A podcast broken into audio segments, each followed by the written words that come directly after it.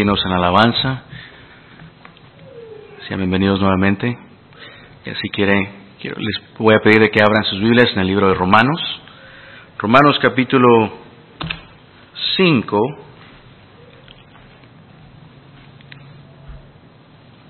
Capítulo 5, versículos del 1 al 5.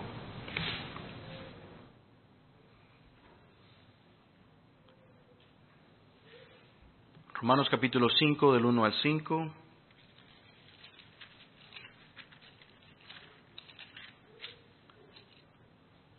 Dice así el versículo 1. Justificados pues por la fe, tenemos paz para con Dios por medio de nuestro Señor Jesucristo, por quien también tenemos entrada por la fe a esta gracia en la cual estamos firmes. Y nos gloriamos en la esperanza de la gloria de Dios. Y no solo esto, sino que también nos gloriamos en las tribulaciones, sabiendo que la tribulación produce paciencia. Y la paciencia prueba, y la prueba esperanza, y la esperanza no avergüenza, porque el amor de Dios ha sido derramado en nuestros corazones por el Espíritu Santo que nos fue dado. Oremos. Señor, muchas gracias. Qué privilegio nos es para nosotros poder abrir tu palabra y meditar sobre una salvación tan grande que tú has dado a los creyentes, a nosotros, a tu iglesia. Gracias, Señor, porque al meditar en acerca de la justificación, queremos, Señor, ser movidos en nuestros corazones a adorarte por el sacrificio en la cruz, por la obra de Cristo justificando al pecador. No creemos de que este mensaje se haga tan usual en nuestros corazones a menudo al punto de que ya no ya no sienta nada en nuestro corazón y esté insensible a la obra de Cristo. Todo lo contrario, es nuestro corazón, es nuestra intención y es nuestra oración de que tú seas el que permanezca, que mantenga este, estas verdades frescas todo el tiempo en nuestros corazones. Que cada vez que meditemos en ellas seamos movidos a decir, gloria sea Dios, porque me ha salvado, porque ha salvado a pecadores como nosotros. Y Señor, es mi ruego y mi oración de que mis hermanos y yo en esta hora, en los siguientes minutos, mientras meditamos en tu palabra, podamos ser instruidos por ti, recordados de, de las mismas verdades, pero cómo ser, ser recordados de qué tanto nosotros necesitamos traerlas a memoria nuevamente en nuestro diario vivir. Te ruego, Padre, de que al final podamos, Señor, darte gloria y la honra, habiendo atesorado tu palabra en sus corazones, yendo a casa, siendo instruidos, siendo animados, siendo exhortados por ti. Y te ruego que nos des, que ilumine nuestras mentes y nuestros corazones para comprender tu verdad. Y al final, Señor, llevarnos a casa, irnos a casa y ser refrescados por ella. Por Cristo Jesús oramos estas cosas y te agradecemos. Amén y amén. Pueden tomar sus asientos. En esta mañana he titulado eh, el mensaje de esta mañana Confianza en la salvación en medio de las pruebas. Confianza en la salvación en medio de las pruebas. Y mi propósito es llevar a cabo un estudio sobre las verdades de la seguridad de nuestra salvación y cómo éstas deberían de brindarnos consuelo en momentos de pruebas. ¿Cómo es de que las verdades fundamentales y básicas, si pudiera usted, si quisiera verlo de esa forma, las verdades fundamentales del Evangelio deberían de consolarnos en momentos de prueba y tribulación?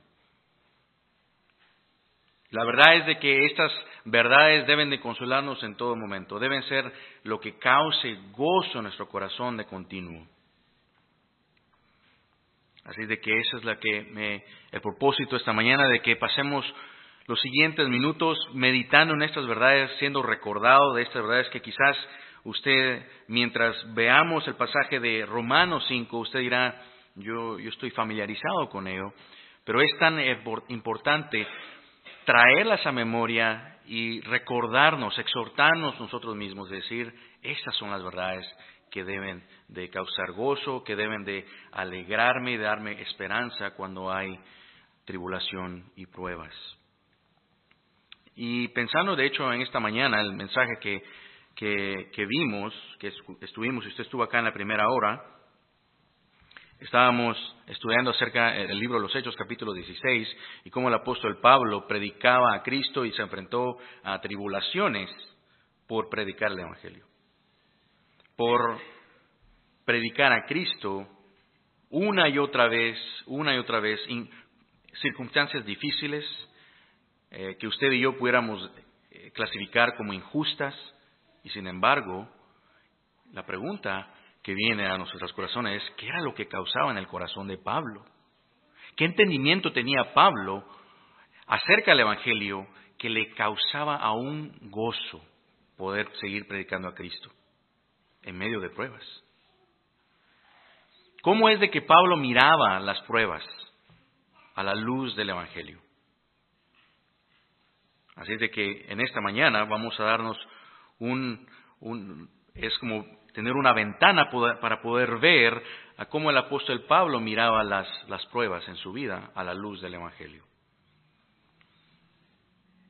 Y no solo eso, sino que quiero que también tengo, quiero, tenga en, su mente una, una pregunta ah, a la misma vez que pensamos en este tema, y es la pregunta de cómo usted pudiera consolar a otro creyente o pudiera animar a otro creyente que estuviera atravesando por pruebas.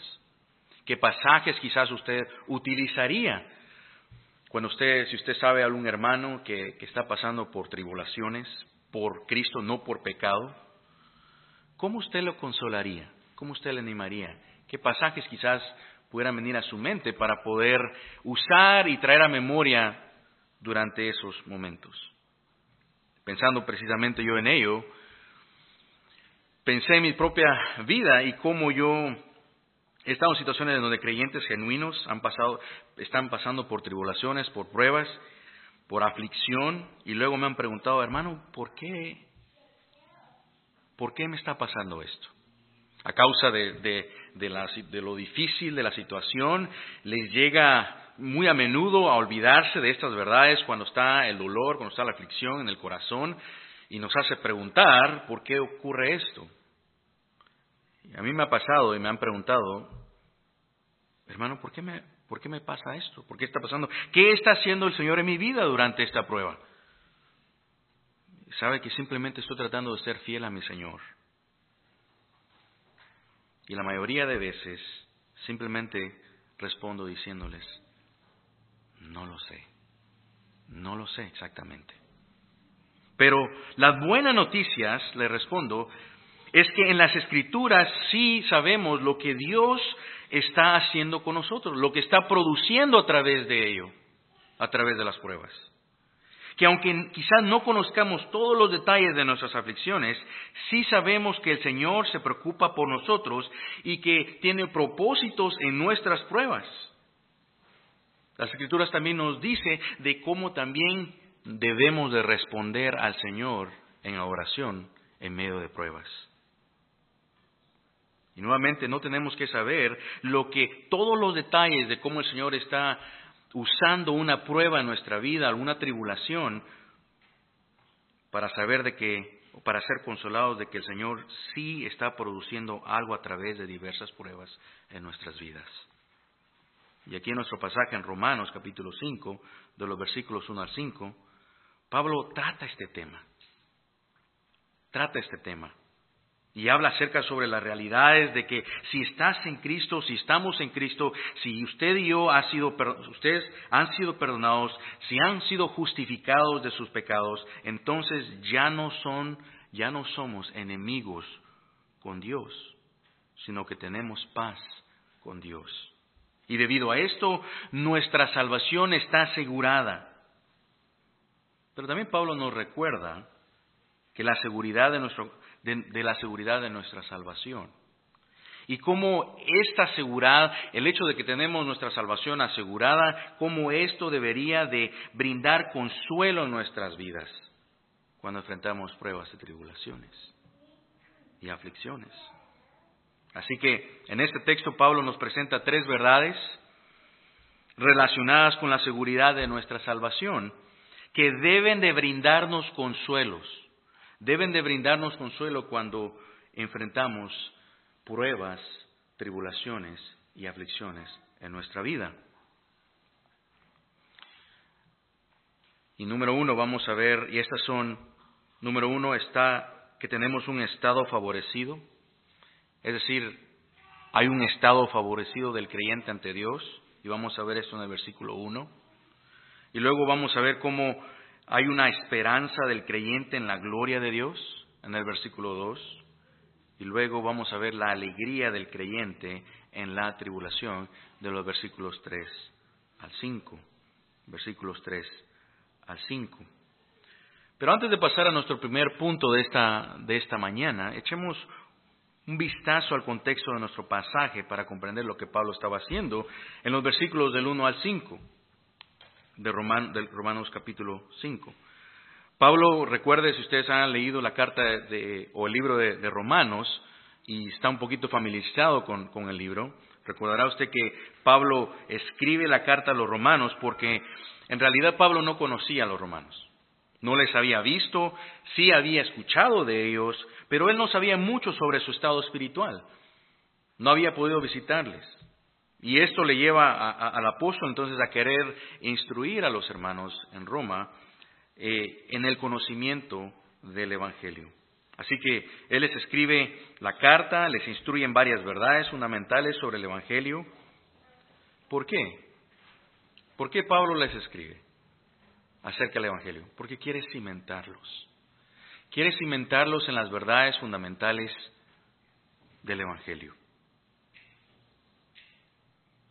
Y entonces desde el capítulo 1 hasta la primera mitad del capítulo 3, Pablo les enseña sobre la injusticia del hombre, sobre la ira de Dios contra la humanidad pecadora como consecuencia de su pecado.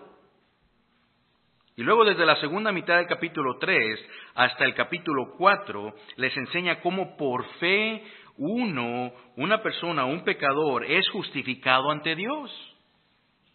Pero justo después de eso, también Pablo quiere hablarles sobre las bendiciones que vienen a aquellos que están justificados en Cristo.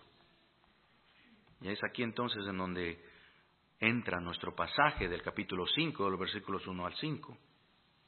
Y en esta sección, Pablo les dice que ya no son enemigos, ya no somos enemigos de Dios, sino que han obtenido paz con Dios a través de Jesucristo. Y esto va a ser muy importante para los creyentes en Roma. ¿Por qué? Porque ellos necesitan considerar su posición en Cristo cuando enfrenten tribulaciones, cuando enfrenten sufrimientos. Esa es la razón por la cual Pablo en parte les comparte estas verdades. Lo quiere quiere que a la misma vez, mientras ellos están siendo instruidos de estas verdades, que ellos piensen cómo estos van a ser prácticas, aplicadas, vividas en sus vidas. En este caso, cuando pasen tribulaciones.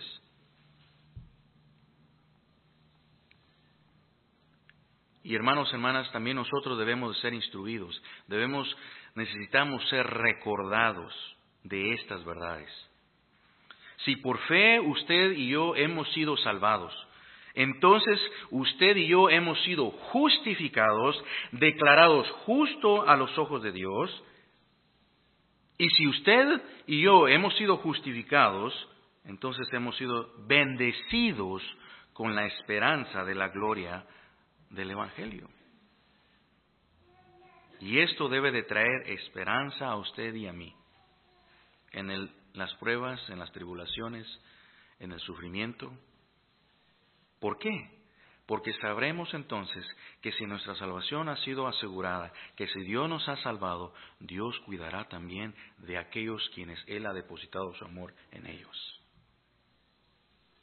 Es, ahí en donde el creyente empieza a pensar de una forma bíblica. Es ahí entonces en donde nuestro entendimiento acerca de la salvación viene a ser la forma en la que nosotros miramos el mundo y todas las cosas que ocurren en nuestra vida. Es ahí en donde nuestra cosmovisión, la forma en la que vemos el mundo, viene a ser práctica. A la luz de esas verdades, cuando las traemos a memoria, empezamos a vivir conforme el Evangelio nos, nos, llama a vivir. Empezamos a actuar de esa misma forma también. Hacemos teología en nuestra mente cuando vienen pruebas en nuestra vida, cuando vienen circunstancias en nuestra vida. Y entonces aquí en el versículo 1, pasando aquí a nuestro pasaje, es en donde vemos que debido a que tenemos paz con Dios, tenemos un estado favorecido ante Dios. Y aquí vamos a ver el primer punto entonces de nuestro mensaje en esta mañana, el estado favorecido del creyente ante Dios en el versículo 1. Lea ahí conmigo versículo 1. Dice Pablo, justificado pues por la fe, tenemos paz para con Dios, por medio de nuestro Señor Jesucristo, por medio de nuestro Señor Jesucristo. Y yendo aquí de regreso al versículo 1, pareciera ser como que Pablo estuviera casi contrastando la relación del creyente con Dios antes de venir a arrepentimiento y fe, antes de ser justificado y después de ser justificado. Es decir, antes de ser salvo y después de ser salvo. Y Pablo dice como prácticamente como que estuviera pensando, antes de ser salvo éramos hallados culpables de pecado e injusticia. Eso nos convertía en enemigos de Dios. Nuestra relación con Él era una de enemistad y no de paz. Pero cuando fuimos justificados, fuimos reconciliados con Él. A través de su muerte, Cristo pagó la pena por nuestros pecados y con eso Cristo satisfizo la ira de Dios. Lo que causaba enemistad con Dios, Cristo tomó el castigo por los pecados de su pueblo y con eso logró la reconciliación en la cruz. Por eso el versículo 10, ahí en el mismo pasaje, baje su vista ahí el versículo 10, dice, porque si siendo enemigos fuimos reconciliados con Dios por la muerte de su Hijo, mucho más estando reconciliados seremos salvos por su vida. De tal manera que esta es la razón por la cual Pablo dice aquí en el versículo 1 que ahora tenemos paz con Dios. Y esta es la misma realidad que vemos a, lo largo de las escrituras. Podemos ir, de hecho, a otros pasajes y vemos lo mismo.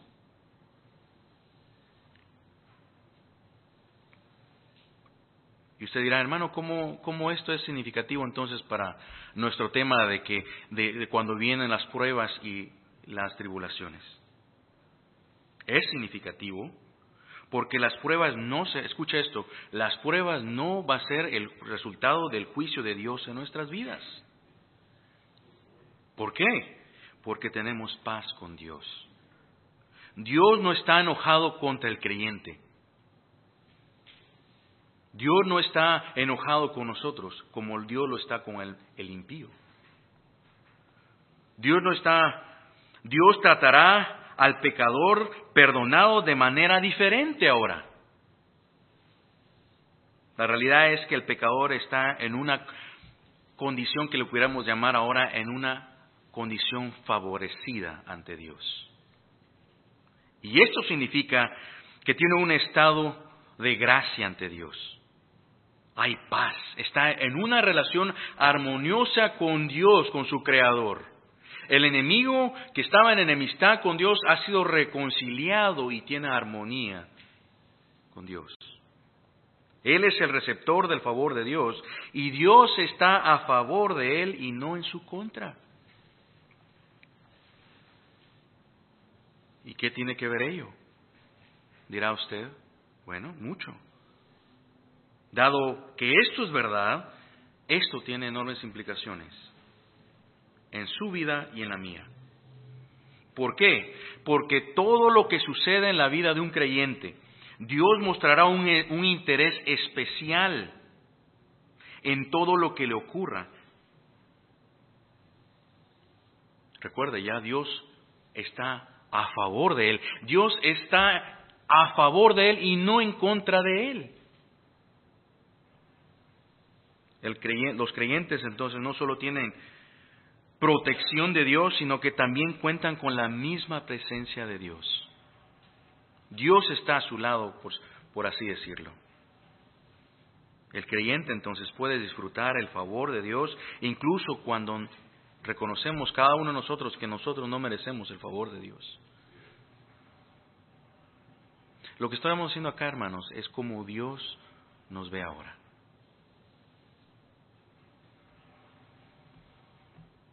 Y solo para ilustrarlo un poquito, lo que estamos ahorita aquí hablando en este pasaje y las ramificaciones de que tenemos ahora paz con Dios, es como cuando un criminal que ha estado en enemistad con el gobierno, con un gobierno y ha estado en guerra, de repente hace, las, hace la paz con su enemigo y luego no solo ello, el gobierno recibe, recibe la protección de, de ese mismo gobierno, algún tipo de protección federal de parte de él.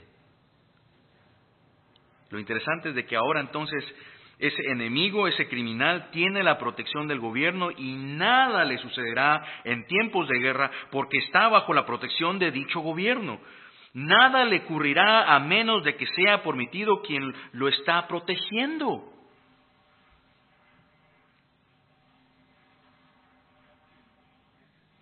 En el caso de Dios y los creyentes, lo mismo sucede con usted y yo.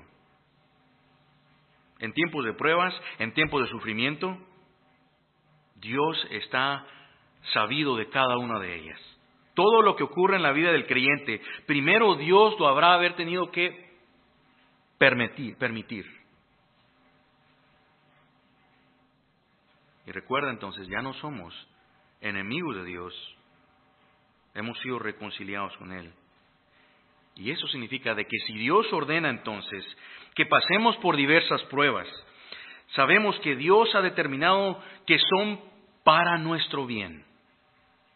Cada una de ellas van a ser para nuestro bien. Las tribulaciones, las pruebas, las aflicciones no son el resultado de la ira de Dios en nuestras vidas porque tenemos paz con Él. El favor de Dios está en nuestras vidas. Esto debe de, animarnos entonces, hermanos, a cómo debemos de ver las pruebas y las tribulaciones en nuestras vidas.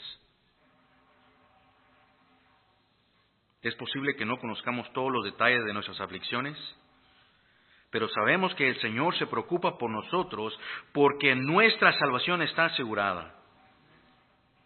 Hermanos, si Dios nos ha dado a su propio Hijo, ¿cuánto no nos dará todas las cosas?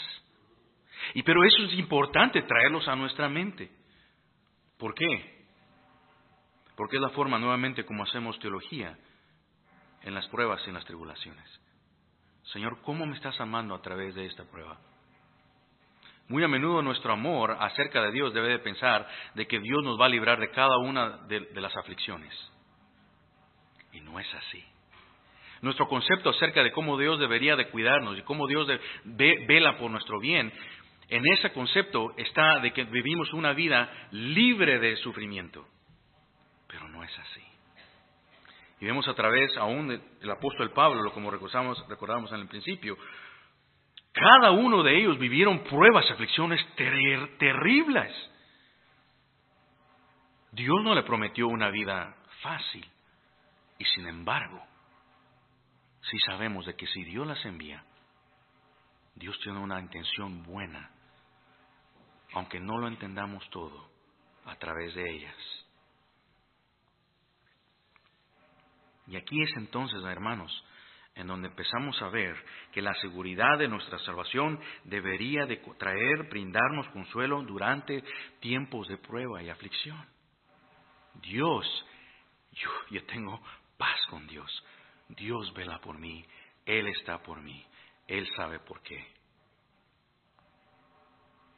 Y ahí en el próximo versículo, en el versículo 2, Pablo habla entonces sobre el favor de Dios en nuestras vidas y cómo entonces ahora nosotros, a la luz de esas verdades, cuando contemplamos esas verdades, cómo nosotros debemos de responder, cómo debemos de, de, vivir delante de Dios y adorar a Dios aún en la tribulación. Y esto nos lleva a nuestro segundo punto de nuestro esquema o nuestro bosquejo esta mañana. Y aquí es donde encontramos la segunda verdad relacionada con la seguridad de nuestra salvación que debe de brindarnos consuelo cuando enfrentamos aflicciones. Y esta es la esperanza del creyente en la gloria de Dios. En el versículo 2, léalo conmigo. Y dice el versículo 2, porque quienes, porque quien también, perdón, por quien también tenemos entrada por la fe a esta gracia en la cual estamos firmes. Y vea lo que dice el siguiente, las siguientes palabras. Y nos gloriamos en la esperanza de la gloria de Dios. Nos gloriamos en la esperanza de la gloria de Dios. Y aquí en el versículo 2, Pablo deja en claro explícitamente que tenemos nuestra entrada, tenemos ahora acceso a una relación de paz con Dios Padre. Antes algo que era inimaginable, sobre todo en la mente de una mente judía, ir a la presencia de Dios, ir hasta la presencia de Dios, recuerdan el tabernáculo, era imposible. Y sin embargo, Pablo está diciendo aquí, tenemos acceso, tenemos entrada por la fe a esta gracia. ¿Hicimos algo nosotros para poder entrar, ganarnos acceso a, a esta relación de paz con Dios? No hicimos nada para lograr ello, nada para lograr el favor de Dios, nada para ser justificados, declarados justos delante de Dios. Fue toda la obra de Cristo. Cristo logró esto lo que Cristo logró a través de su muerte en la cruz. Y ahora nosotros por la fe, depositando nuestra confianza en la obra de Cristo, tenemos acceso al Padre. A esta relación de armonía nuevamente con, con Él. Hemos sido reconciliados con Dios. ¿Y qué disfrutamos como resultado de las obras de Cristo? Nuevamente, esta íntima relación con el Padre. con el Padre. Y Pablo también alude a esta verdad en Efesios capítulo 3, versículo 10, de hecho versículo 11, que dice, en esto fue conforme, y esto fue conforme al propósito eterno que llevó a cabo en Cristo, hablando de Dios, nuestro Señor, en quien tenemos franqueza, acceso, confianza mediante la fe en Él mediante la fe en Él.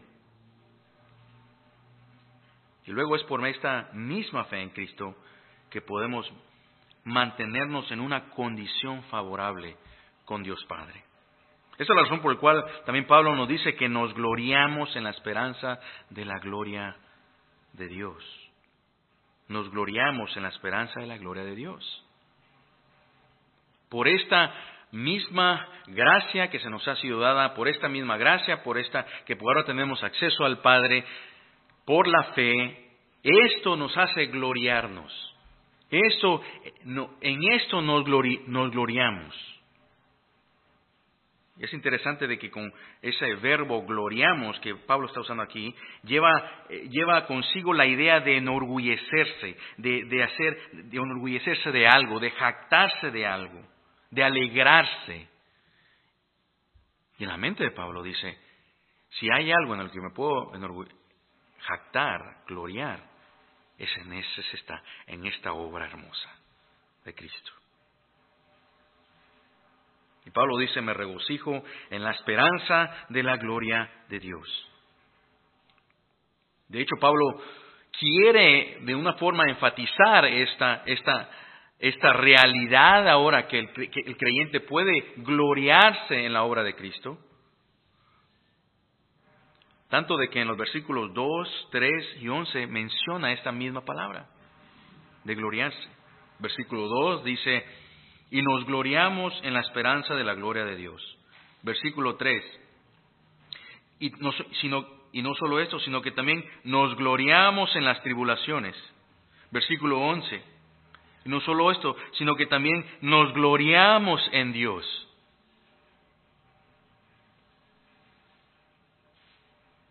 ¿Y qué es lo que está haciendo Pablo acá? Está destacando simplemente, yo creo, la importancia de cómo el creyente ahora debe de reaccionar, cómo responde a esta gracia de Dios en su vida. Sobre todo cuando pensamos en las tribulaciones.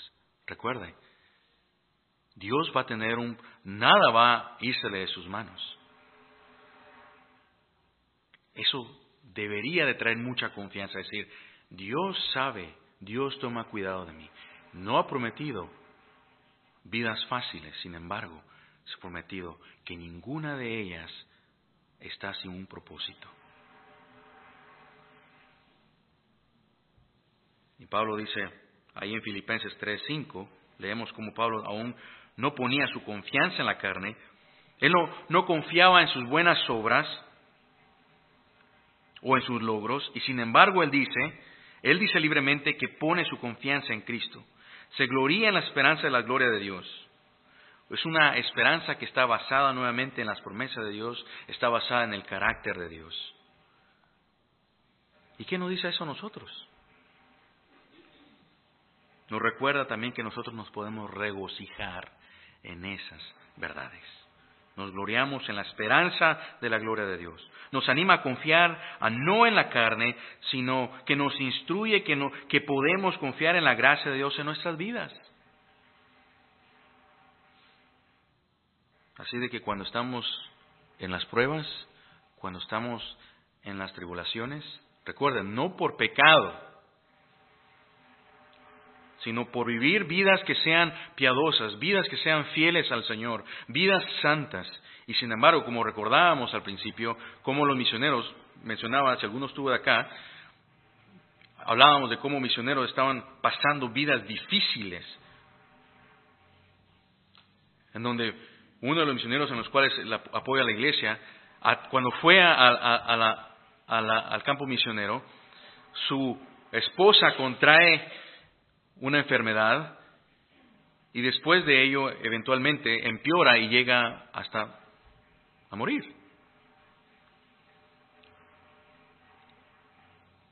Y ese es uno de muchos ejemplos que pudiéramos pensar.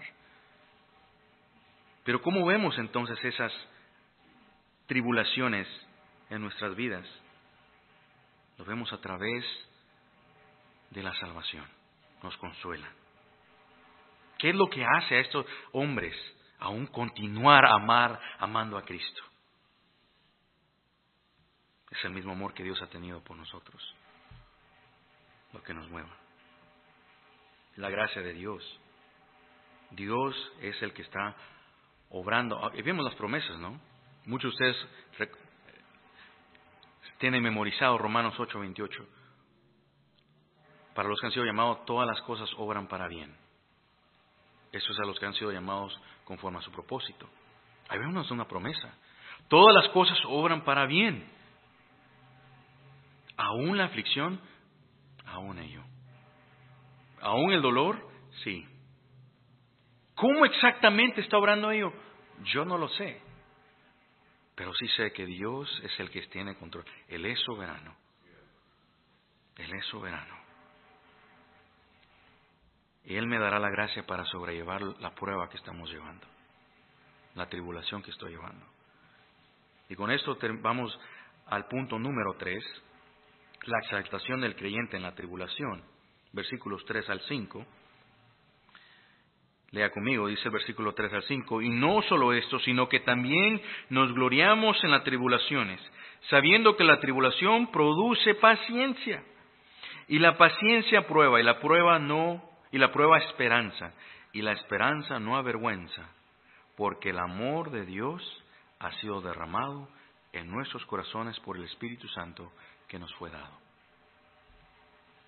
Comenzamos el sermón diciendo que aunque no sepamos exactamente por qué el Señor ordena que pasemos por tribulaciones, por pruebas, sufrimientos, aflicciones en momentos específicos de nuestras vidas, y que no, aunque no sepamos exactamente cómo Él está tratando, obrando nuestras vidas a través de cada una de ellas, sin embargo, sí sabemos lo que Él está produciendo en nosotros a través de diversas pruebas. Y en los versículos 3 de 5 Pablo nos da la respuesta, como lo acabamos de leer. Y el versículo 3, Pablo habla de cómo nosotros como creyentes podemos entonces regocijarnos, podemos gloriarnos, podemos enorgullecernos, si usted quisiera usar esa palabra. Y podemos hacer todo esto en las pruebas y las tribulaciones. Y solo para aclarar una vez más, ¿a qué nos referimos con pruebas y tribulaciones? Pablo acá cuando usa la palabra tribulación tiene en mente lo siguiente. Tribulaciones son el tipo de angustia causada por circunstancias externas, algo que estuvo fuera de sus manos. Ahí vienen enfermedades, ahí vienen injusticias, ahí vienen persecuciones, estas son aflicciones, son problemas que causan, que van a causar angustia en nuestras vidas, incluyendo opresión tanto por causa del evangelio como vivir de acuerdo a la palabra de Dios. Nos va a poner a prueba aún nuestra confianza en el Señor. Pablo dice que sin embargo en cada una de ellas podemos regocijarnos en las angustias, en las pruebas, en las, en las tribulaciones. ¿Por qué? Sabiendo que la, tribulación, ¿qué va a hacer? Produce algo en nuestras vidas. Produce algo en nuestras vidas. Dios la va a tornar para nuestro bien. Y lo que está, queremos llegar aquí a decir en palabras, en términos simples, en términos del siglo XXI, es de que Dios tiene un propósito en cada una de las pruebas del creyente. Ninguna de ellas está sin sentido. Ninguna de ellas viene, es permitida simplemente al azar. Son permitidas por Dios en sus vidas con un propósito.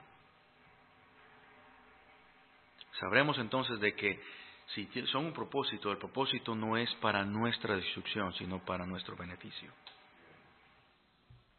¿Por qué? Porque recordemos, tenemos paz con Dios.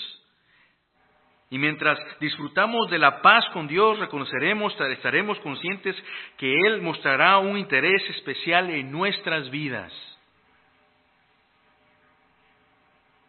Y nos lleva a eso a concluir entonces de que si Dios permite tribulaciones, si permite pruebas en nuestras vidas, tiene la intención de tornarlas para nuestro beneficio aún las enfermedades, aún las difíciles. Sí.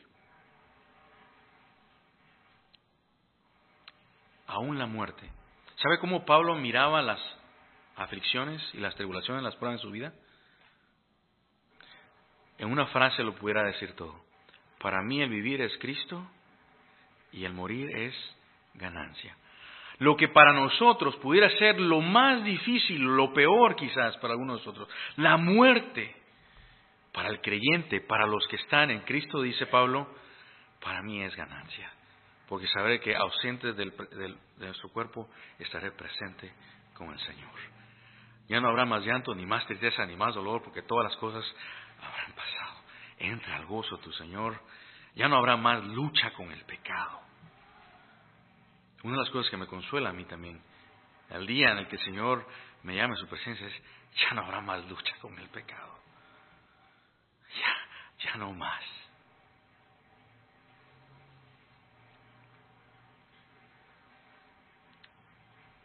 Pero lo mismo Pablo dice, ¿y qué es lo que hace la tribulación? Produce paciencia, dice él.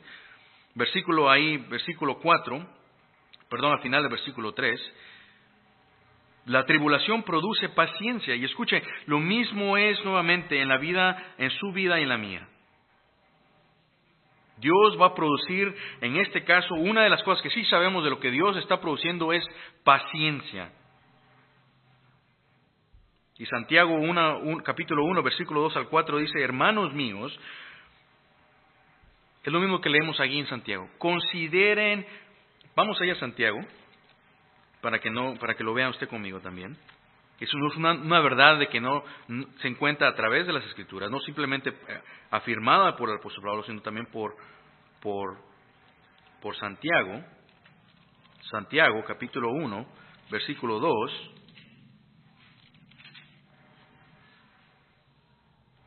Al 4, hermanos míos, tened por sumo gozo cuando os halléis en diversas pruebas, sabiendo que la prueba de vuestra fe produce paciencia, es la misma palabra, produce paciencia. Mas tenga la paciencia su obra completa. Perdón. Sí, mas tenga la, la paciencia su obra completa para que seáis perfectos y cabales sin que os falte cosa alguna. Sin que os falte cosa alguna. Dios está produciendo a través de cada una de ellas un carácter que sea aprobado delante de Él. De regreso aquí a nuestro texto en Romanos capítulo 5, sigue diciendo el versículo 4, y la paciencia prueba, y la prueba esperanza. Así de que Dios está obrando cada una de ellas con una intención para el beneficio, para el bien de sus hijos. Eso nos da una perspectiva diferente acerca de las pruebas. Pero antes de ir a, desarrollando más en esto, quiero que, tengamos en cuenta otro pasaje que es clave acerca de, a la hora de pensar las pruebas y las tribulaciones y como Pablo de hecho la admiraba, según Corintios 4, 17, dice, porque esta leve tribulación momentánea nos está produciendo un eterno peso de gloria más allá de toda comparación.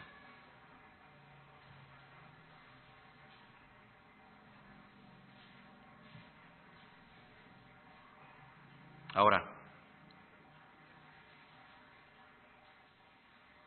aún no quiero pasar todavía a esa cadena en la que Pablo está hablando acá en el versículo 4, de cómo la paciencia produce prueba y la prueba esperanza,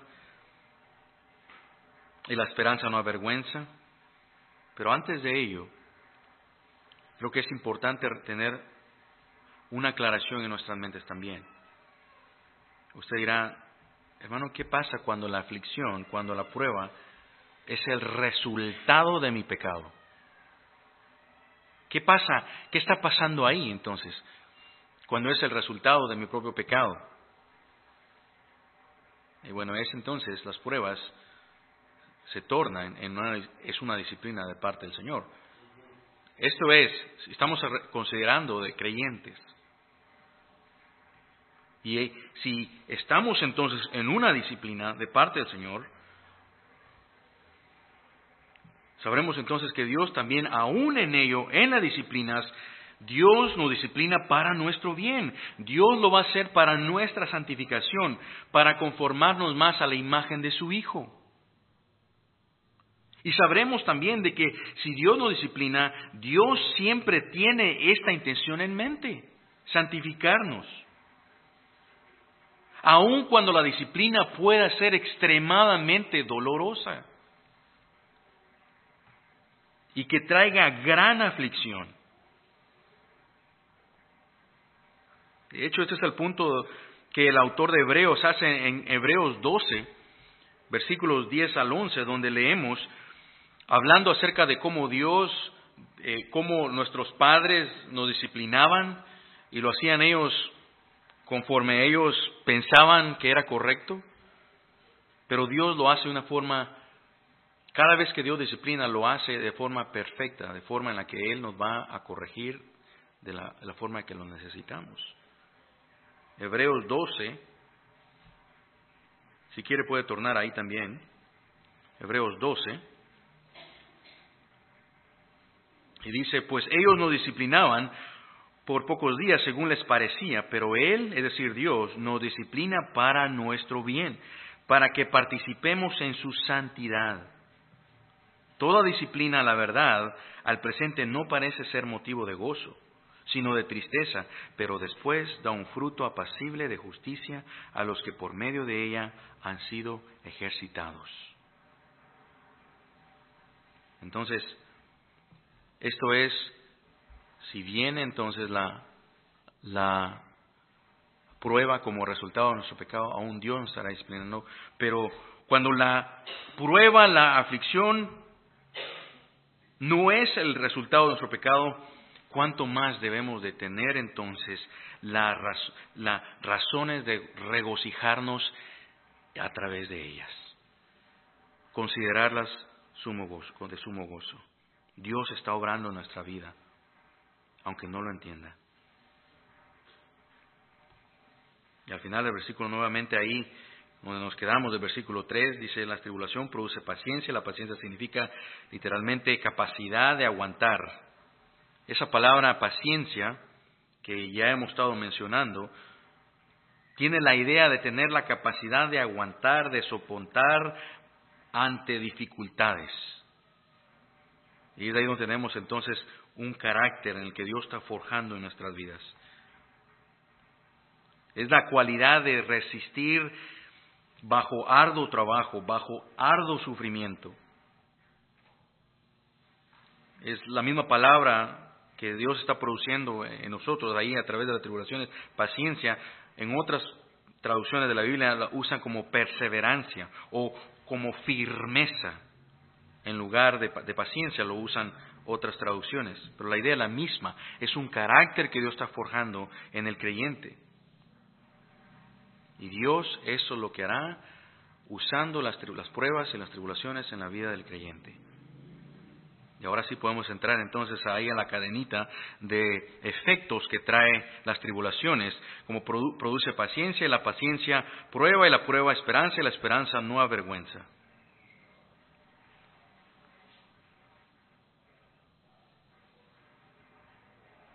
Dios está haciendo un carácter aprobado a través de la paciencia y el carácter aprobado va a llevar a una esperanza. Ahí está la madurez del creyente, la confianza del creyente en las promesas de Dios, en el carácter de Dios. Estamos viendo hombres en los cuales su fe está cimentada, está establecida en las verdades de Dios y no se mueve. Y la esperanza no nos defrauda porque el amor de Dios ha sido derramado en nuestros corazones. Cada una de las pruebas entonces, hermanos, va a tener una intención el creyente de forjar, conformarnos más a la imagen de su Hijo Jesucristo, parecernos más a Cristo. El ejemplo más claro acerca de, de cómo Dios trae buenos beneficios en la vida de los creyentes es Cristo mismo. Cristo cuando estaba orando antes de ir a la cruz, dijo, no es que estaba pidiendo por las pruebas, al contrario, a nadie, a ninguno de nosotros, vamos a decir, ni somos llamados a pedir las pruebas, oh, que vengan más pruebas. No somos llamados a ello, pero sí somos llamados a aceptar la voluntad de Dios si Él nos ordena atravesar ellas. Y Cristo fue un ejemplo de ello, ¿no es cierto? Padre, si fuera, hubiera otra forma, mas no se haga mi voluntad, hágase la tuya. Y di, Cristo fue a la cruz. Lo que para todo el mundo hubiera parecido la tragedia más horrenda que hubiese existido.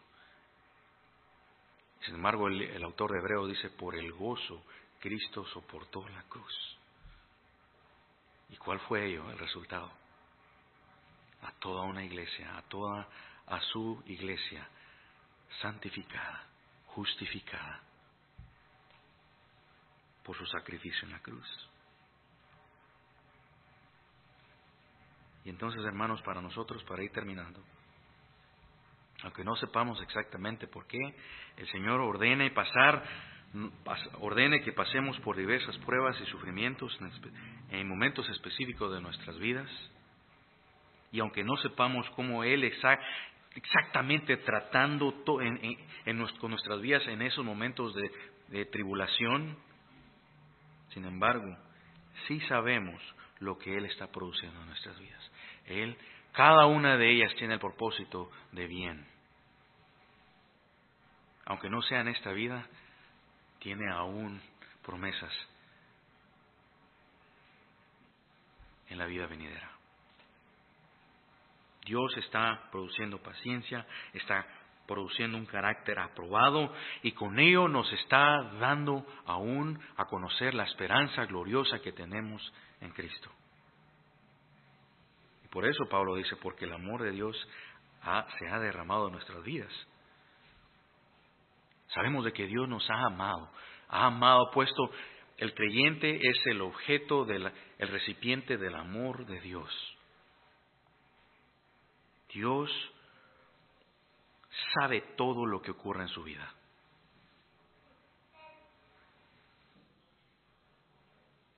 Pero Él entonces tendrá un interés especial en todo lo que ocurre en la vida del creyente que dejemos que estas verdades entonces nos anclen. Veamos las pruebas de esa forma. Y usted dirá, hermano, no es fácil. Es cierto, no es fácil. Pero aún tenemos la confianza de que si Dios nos ordena pasar por ello, aunque no tengamos aún la gracia, no se nos imaginemos cómo Dios, cómo, cómo vamos a sobrevivir una, una prueba tremenda. Piense en sus temores, en los temores más tremendos que usted tiene. Y usted diría, no sé qué haría si me pasara esto. Y sin embargo, la forma como lidiamos con, con esos temores es decir, Señor, yo no sé cómo pudiera lidiar con ello. Sin embargo, tengo la confianza de que tú me darás la gracia, tú me darás lo necesario para poder atravesarlas. Todo ello tiene un propósito en las manos de Dios. Amén. Oremos. Señor, gracias te damos. Son verdades, Señor, en las que somos recordados nuevamente. agradecemos, Señor, porque sabes cómo consolar los corazones de tus hijos. Y, Señor, ahorita no sabemos, todo, cada uno de mis hermanos, cada uno de nosotros podemos encontrarnos en diversas situaciones, pruebas, y aún así, Señor, no saber exactamente por qué, todos los detalles, pero aún nos consuela. Tú eres soberano. Tú has, nos has perdonado. Tenemos paz con Dios. Tú cuida de nosotros.